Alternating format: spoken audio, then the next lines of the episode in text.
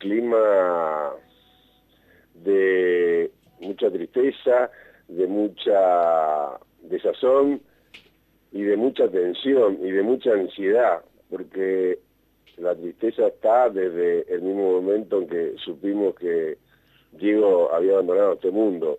Eh, la pasión por, por su recuerdo, por su figura, por, por todo, y la locura por tratar de llegar a, ingresar a, la Casa Rosada para, para la última despedida. Este, toda una mezcla, toda una unión tan especial como, como fue siempre la, la vida y, todo lo que rodeó a Diego, ¿no? Jorge, eh, ¿crees que el funeral debiera haber durado más de un día? Vista la cuestión, este, uno tiene que decir que sí. La pregunta que yo me haría es, ¿cuántos días más? Claro. Porque me parece que no hubiera alcanzado ni con dos, ni con tres, no sé si con cuatro, eh, pero sí, a los hechos este, consumados, este, puedo responder que sí, eh, que, fue muy poco un día. Y sobre todo porque uno piensa, y cuesta incluso dimensionar lo que es este eh, adiós a, Maradona, lo, que implicó para la Argentina, lo que implica él también como, como ícono cultural y popular de, un país, de una nación, pero también a nivel mundial. Eh, ¿Crees, Jorge, que en algún punto, como decía Maradona, que se le escapó la tortuga tanto al gobierno nacional como de la ciudad de Buenos Aires con este tema? Sí, sí, este, lamentablemente sí. Eh, pero creo que a cualquiera lo hubiera superado, pero este, la respuesta fría y contundente es sí. Jorge, ¿cómo tenemos que pensar el fútbol sin Maradona? ¿Se puede pensar el fútbol sin Maradona? La respuesta rápida y contundente es no, pero digo hace rato que dejó de jugar al fútbol y el fútbol siguió su, transcurso, pero, pero claro, este, Diego es el fútbol. Y en consecuencia, eh, cuando uno proyecta la cuestión, también podría contestarte y no, no se puede pensar el fútbol sin Maradona, porque Diego es el fútbol. Pero Diego también es un ser humano y, los seres humanos llega un momento que, nos vamos y, él se fue. Y pensar sobre todo, Jorge, ¿no? Uno veía, bueno, las imágenes eh, de lo que aconteció con, con Diego, sobre todo también eh, se viene a la imagen lo, lo, que fue el cumpleaños 60, ¿no? En la cancha de Gimnasia de la Plata, un Diego que ya no parecía Maradona, sino que parecía otra persona.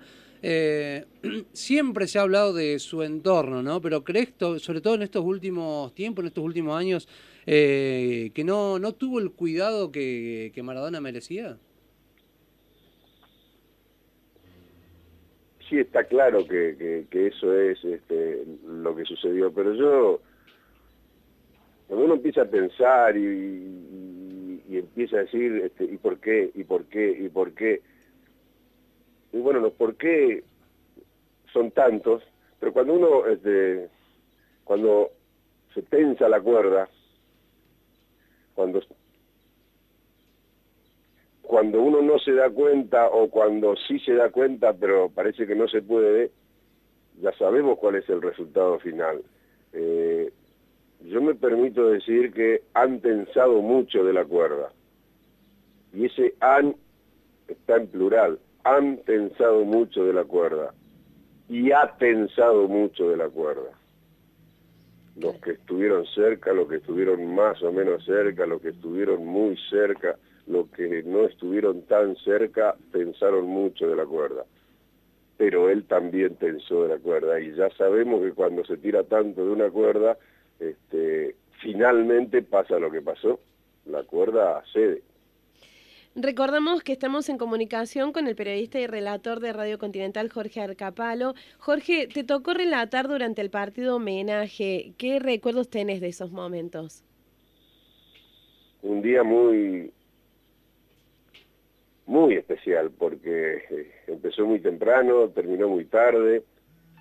Ir al estadio de Boca parecía que era como ir este, cualquier día al estadio de Boca para, para cualquier partido, porque se vivía la, la, misma sensación de siempre, pero claro, estábamos sabiendo que era este, la última vez que íbamos a ver a Diego jugar al fútbol, aunque yo suponía íntimamente que, no iba a ser la última vez, eh, porque uno no, nunca quiso aceptar que, Maradona no iba a jugar más al fútbol. Pero bueno, este, era tanta la locura, eran tantas las figuras que habían llegado a, la ciudad de Buenos Aires, era, era una sensación especial, por supuesto. Y era una sensación especial para mí porque sabía que iba a relatar este, la despedida de Maradona. Sabía que no era todo el partido que iba a relatar, pero, pero sabía que me iba a tocar este, un pedacito este, y, bueno, era una, sensación especial porque tenía el, privilegio de estar en el lugar de los hechos, de verlo en vivo y en directo, este, de estar metido en ese estadio y, sabía la, la, repercusión que podía tener, no por mí, sino por el medio donde trabajaba, con quien trabajaba, este, ese espectáculo que, que, íbamos a narrar y, yo estaba metido ahí adentro y yo iba a abrir y cerrar el micrófono cuando yo lo decidiera este, y, era una, una una sensación muy muy muy, grande, muy especial. Este, me hacía acordar cuando yo era muy chiquito y, cuando tenía que dormir la siesta y no la dormía y con mi metegol chiquito este, relataba este, los partidos eh, imitando a, los, a aquellos relatores de, de la época, ¿no? Y jamás yo pensé que, que me iba a dedicar a eso y que iba a tener esa, ese enorme privilegio de, estar metido en el estadio de Boca y, relatando lo que se suponía era el último partido de Maradona. Jorge, ¿y cómo era, cómo era la relación de Diego con, con los periodistas? ¿Cómo era en, el mano a mano? Era muy especial como, como fue su vida. Este, generalmente eh, eh, en esa en esa frase que dijiste mano a mano era era era tranquilidad pero nunca había tranquilidad porque era muy difícil estar mano a mano. Mano a mano tuvieron muy pocos este, generalmente eran la multitud. Entonces era era difícil no por él sino por, por el por el contexto porque este, éramos muchos o eran muchos y era, era, un pandemonium de, de, micrófonos, de grabadores, de cables, de, empujones, de va la ola para allá y la misma ola te lleva para el otro lado y, y estabas al lado y después estaba, qué sé yo, trigésimo quinto en, en, el forcejeo y en los empujones, eh, pero cuando podías estar mano a mano y era, era espectacular porque él te miraba a los ojos, vos lo mirabas a los ojos, este, mirabas esos gestos, este, él te miraba a vos y bueno, estabas en el cielo, porque costaba tanto que una vez que lo lograbas eh, era, era, lo máximo. Y sobre todo te lo pregunto, Jorge, porque a lo mejor con otros técnicos o otros jugadores, eh, por ahí tienen como más el cassette puesto, pero Maradona era una persona sin filtro, ¿no? Entonces también uno no sabía con qué se podía llegar a encontrar. Ah, sí, por supuesto, sí, sí, sí nunca iba a ser igual este, una nota con, con Diego a, la anterior, de la anterior, de la anterior, de la anterior, de la anterior a, la primera. Eh, sí, sí, eso, eso uno ya lo sabía y tenía que estar preparado para, para, la sorpresa. Este, para la sorpresa, para la risa, para el enojo, eh, tenía que estar preparado para todo porque te colocaba. Para gambetear con él en una entrevista. Sí, sí, sí, claro.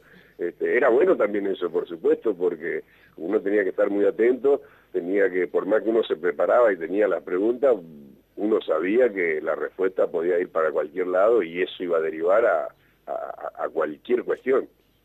Jorge, ¿te parece que Argentina sigue siendo fábrica de jugadores 10? ¿Que el fútbol de hoy, tal como está, lo permite o ya se perdió el fútbol de potrero como el que generó a Maradona? O del que salió, no, no lo generó, del que salió Maradona. Sí, es muy distinto, sí, este, nada que ver a, aquella fábrica. Eh, hoy es otro tipo de fábrica, el fútbol ha cambiado y evidentemente que eh, productos civil Maradona, eh, mm, la fábrica no perdió el molde.